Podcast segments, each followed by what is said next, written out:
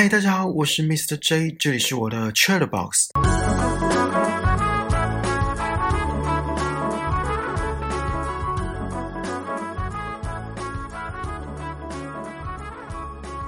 上礼拜有新推出一部韩剧叫《Love Alarm》，喜欢的话请响铃。第二季，第一季是在两年前上映的，我两季都追完了。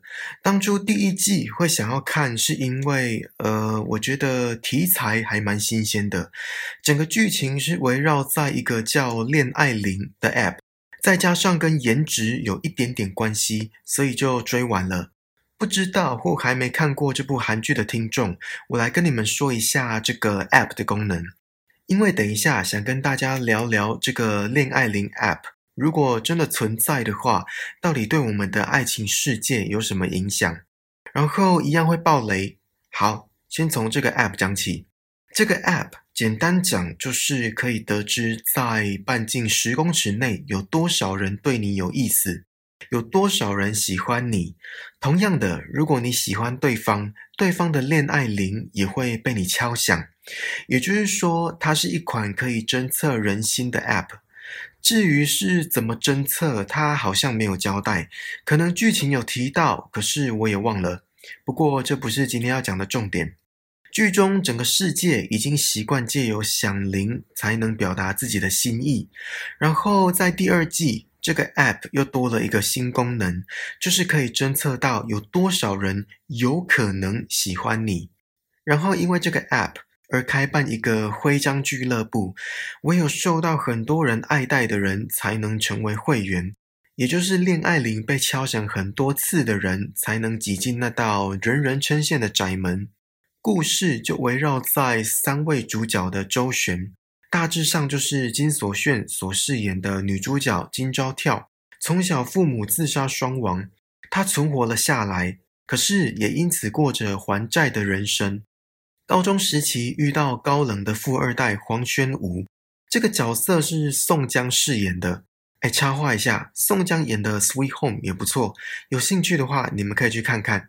好，回来，黄宣武因为家境富裕。而且在学校人气超高，走到哪恋爱铃就想到哪，也是徽章俱乐部的会员之一。虽然看似人生胜利组，可是却没有一般人的自由，常常要帮竞选政治人物的父亲站台。这位高冷的富二代校草在学校就展开追求，并且顺利跟女主角金昭跳交往，可是基于一些原因，最后还是分手。第三位主角，我个人认为就是典型的暖男，默默守候的那种，同时也是黄宣武的死党，叫李慧勇，郑嘉兰饰演的。从高中就一直暗恋着女主角金昭跳，甚至到毕业后还在陪伴着她，最后终于在一起。虽然第二季两人之间的感情有一些波折，在第二季的戏份也超多。哦，然后刚刚忘记讲了，女主角金昭跳在第二季有拿到两个特定的，呃，算功能吗？还是武器？姑且称为武器好了，就是盾牌跟矛这两种武器。盾牌是防御型，可以不要让别人知道自己的心意是什么，也就是说，可以不让对方知道你喜欢他。然后攻击型的矛。就是可以设定敲响特定的人的恋爱铃，比如说，我就算不喜欢这个人，我还是可以敲响他的恋爱铃。诶，那个防御型跟攻击型这几个字是我乱掰的，想说这样讲应该会比较清楚一点。好，大致上的剧情就是这样。呃，你们还记得恋爱铃的功能吗？可以得知在半径十公尺内有多少人喜欢你。同样的，如果你喜欢对方，对方的恋爱铃也会被你敲响，是一款可以侦测人心的 App。好，那现在让我问你们一个问题，诶，应该说是两个问题。第一个问题是，你们觉得这个恋爱铃 App 有存在的必要吗？这是第一个。第二个问题是，如果真的有恋爱铃这个 App，你会下载吗？在回答这两个问题之前，现在先请你们回想一下，你们当初告白是用什么方式，或是被告白的时候，对方又是用什么方式？面对面应该是最刺激的吧？应该说，当下的情感会比其他方式更满、更丰富、更百感交集。不管告白成功或失败，都是。其他像是传讯息、写纸条等等这些不用见面的方式，呃，也是有人在用。我个人是觉得当面讲最好。可是传讯息、写纸条这些不用见面的方式，我认为也是给对方方便。或者应该说，给对方更多空间。如果被告白的人想要拒绝，也不会那么尴尬，而且告白的人可能也不会那么受伤。我在大学时期，那时候 MSN 还很流行，每个人都在等等等。呃，年龄层跟我差不多，或是比我大的听众，应该就会知道我在说什么。而 MSN 也成了我一位大学男同学的告白方式。根据被告白的女同学，还有那位女同学身旁的其他女同学所叙述，用 MSN 告白很没诚意，所以想当然尔，这桩喜事没促成。可是当然也不是单纯的因为告白方式而失败。在我高中时期，也有用传纸条来表达心意的，而且还蛮多的。我有看过别人写给别人的，我还记得当时情况是那位被告白者要我放学留下来，然后递给我那几张告白的纸条。你们没有听错，就是那几张告白的纸条。看得出来，那位告白者很想要跟我这位朋友在一起，可是我这位朋友当时却问我要怎么办。我也忘记我是怎么回他的，好像是先确认他对对方有没有意思，如果没有，就尽早讲清楚之类的建议。好，所以大家当初告白是用什么方式，或是被告白的时候，对方又是用什么方式？然后你们觉得什么方式最适合自己？还记得刚刚问的那两个问题吗？第一个问题是。你们觉得剧中这个恋爱铃 App 有存在的必要吗？这个恋爱铃可以显示出所有下载这个 App 的人的心意，这听起来有点赤裸。想想，如果是想要暗恋的人呢，是不是就没那么适合？诶，讲到暗恋，我国中的一位老师曾经说过一句话，他语重心长的说：“暗恋是最美的。”之后就一小段沉默。然后就有一位同学回他：“老师，那你是怎么结婚的？”这位同学脑筋转得蛮快的，而且还蛮呛的。好，这是题外话。既然想要暗恋的人比较不适合，那什么人适合？我觉得应该就是不敢告白的人吧，不敢表达自己的心意，却又希望对方接收到。那恋爱铃就还蛮适合他的，想办法走到对方的半径十公尺内。敲响对方的恋爱铃，只要一个行动就胜过千言万语。或是像剧中这个 App 的开发者，他讲了一句话，他说：“心里明明喜欢对方，但要开口说出来，为什么这么难呢？”这时候敲响恋爱铃，就算是帮了一个大忙，把平时在脑海中演练好几百遍的场景实现出来。说真的。告白需要很大的勇气，这应该很多人都这么认为吧？不仅要坦白自己心里最深处的心意，还要承担可能会被拒绝，而且场面尴尬的风险。这真的需要梁静茹的勇气。好，这些都是适合的情况。那如果像刚刚讲的，想要暗恋的人呢？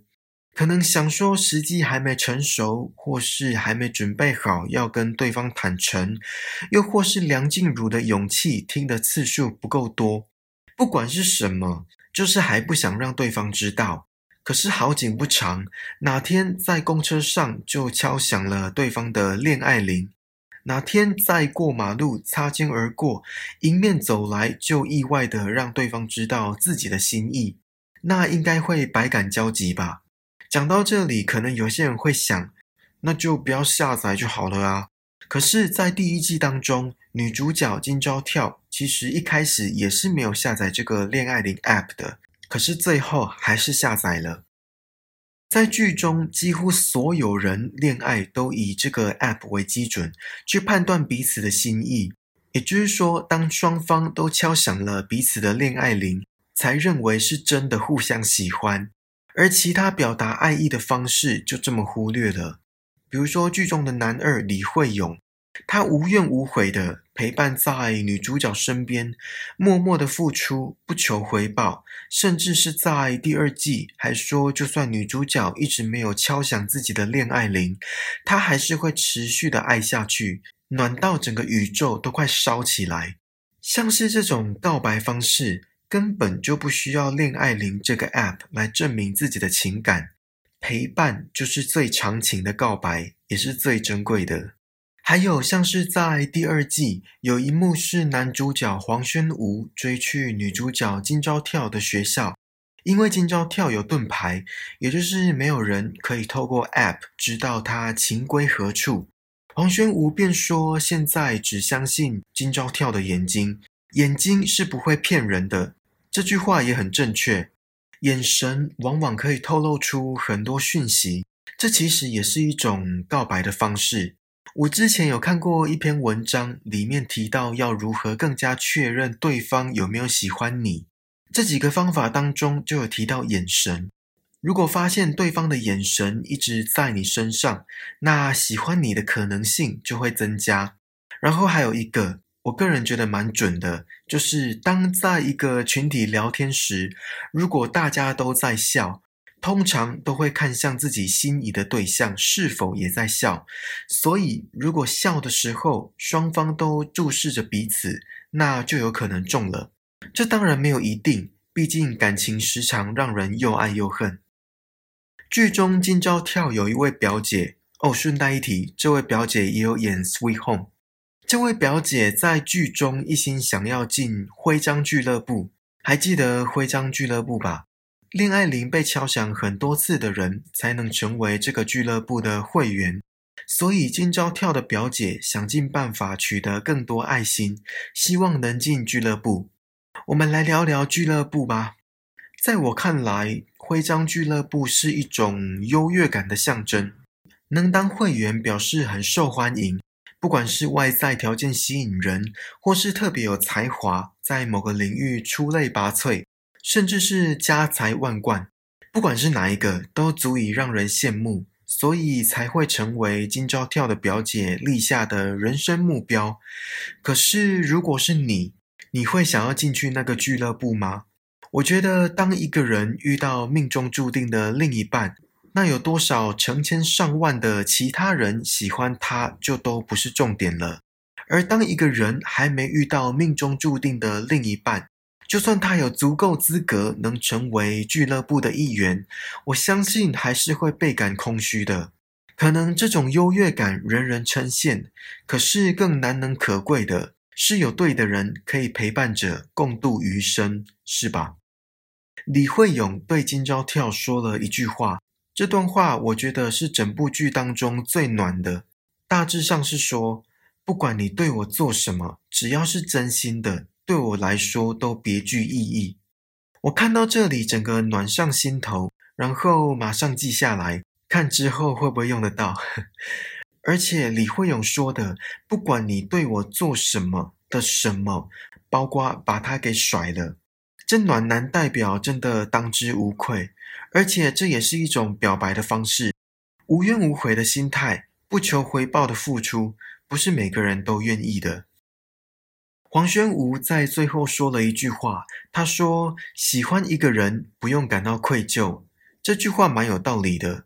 每个人都有追求爱的权利，都有幸福的渴望，当然也有被爱的资格。有时候喜欢就是喜欢了。没有办法控制，可能这就是所谓的感觉吧。虽然感觉这听起来很笼统，可是却非常的贴切。所以你们觉得这个恋爱铃 App 有存在的必要吗？我觉得人与人之间的牵绊是可贵在相处、互动还有信任。如果只是单纯的靠着冷冰冰的机器，或是没有温度的应用程式来维系这段感情，那真的会错过很多让人心动的时刻。就像剧中说的一句话：“当恋爱铃上市后，就没有人再把爱挂在嘴边了。”好，今天的节目主要都是在讲恋爱铃这个 App。如果单纯讨论剧情的话，我个人会觉得第一季比较好看一点，可能转折点比较多吧。虽然有些桥段有点老梗，不过我当初也是冲着恋爱铃这个 App 看的。然后我认为黄宣武这个角色最可怜，在一开始跟女主角金昭跳甜蜜交往之后，又不明不白的被甩，知道真相之后还是没有在一起，成为整部剧主角当中，我个人认为是最大的受害者。总之呢，还没看的听众可以去看看 Netflix 上有。虽然听到这里已经不知道被我爆多少雷了，在节目的最后。还记得刚刚的第二个问题吗？第二个问题是：如果真的有恋爱铃这个 App，你会下载吗？好啦，这次的 Chatbox 就到这里喽。希望你还喜欢今天追剧闲聊的内容，请记得帮我订阅这个节目，然后打星、评分、留言，并且分享给身边可能对告白或喜欢《请响铃》这部剧感兴趣的朋友。更重要的是，让我们一起把人生过得更精彩吧！我们下次见，拜拜。